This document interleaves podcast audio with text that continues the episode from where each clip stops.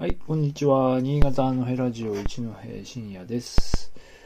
えー、なんかカウントしたら今日50回目ということなんですけども、えっ、と、なんかこの間、あの、8月にですね、えっ、と、湯沢の方にちょっと仕事で行ってきまして、久しぶりだったんですけど、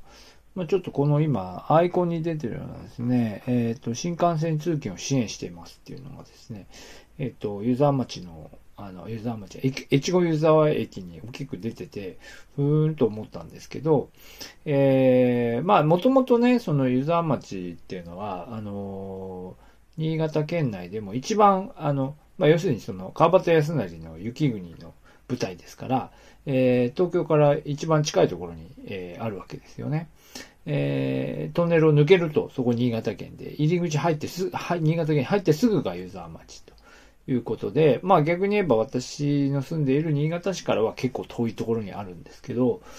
えーまあという場所なんですね。で、なので、あのーまあちょっと湯沢都民って書きましたけど、まあ東京都湯沢町と言ったりして、えーまあ一時やっぱり湯沢町から人がね、えーその東京、東京に住ん、東京都民の人が、まあ湯沢に移住して、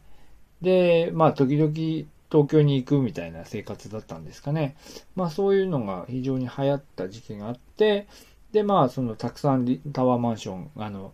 えーリゾートマンションが、えーなんとも湯沢町に建ったという時代が、まあバブルの頃にあったんでしょうね。ありました。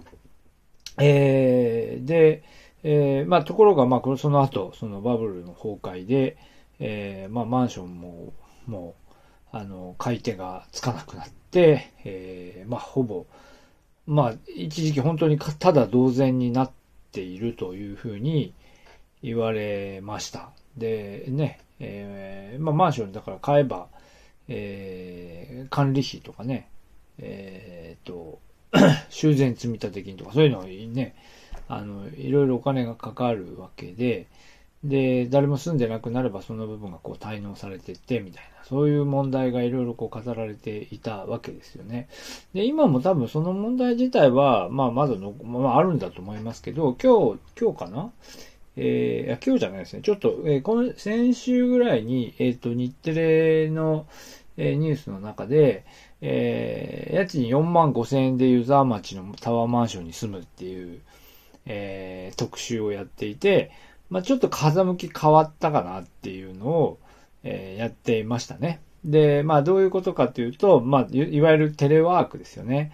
テレワークで、その、まあ要するに出社しなくてもよくなって、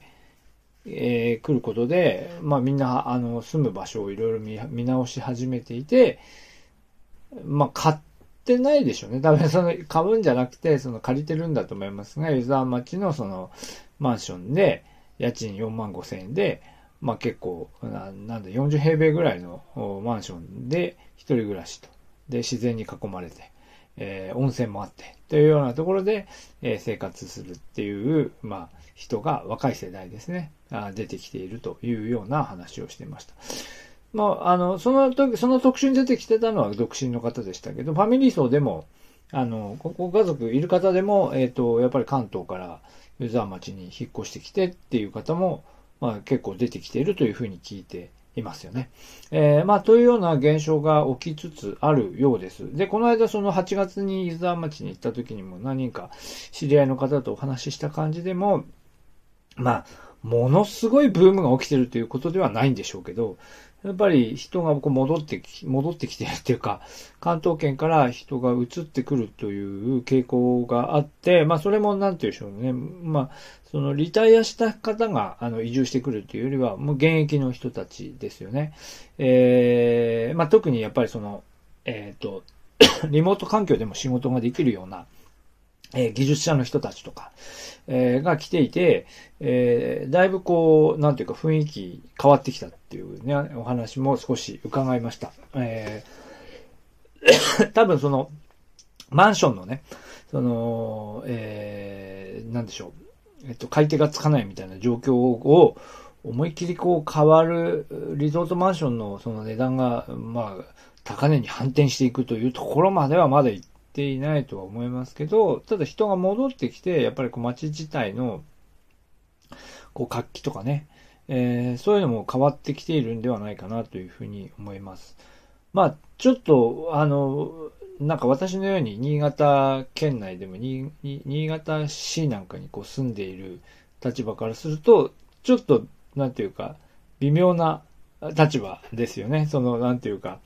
まあ、湯沢町なんかはやっぱり東京に近いので、東京で仕事をしていくというイメージで言えば、実は非常に便利なんですけど、まあ、新潟県内で考えると、やっぱりこう、魚沼、まあ、南魚沼エリアですよね。というのは、なかなか生活、えー、という意味では、新潟、新潟市あたりの、新潟市の中心部なんかに比べると、ちょっと、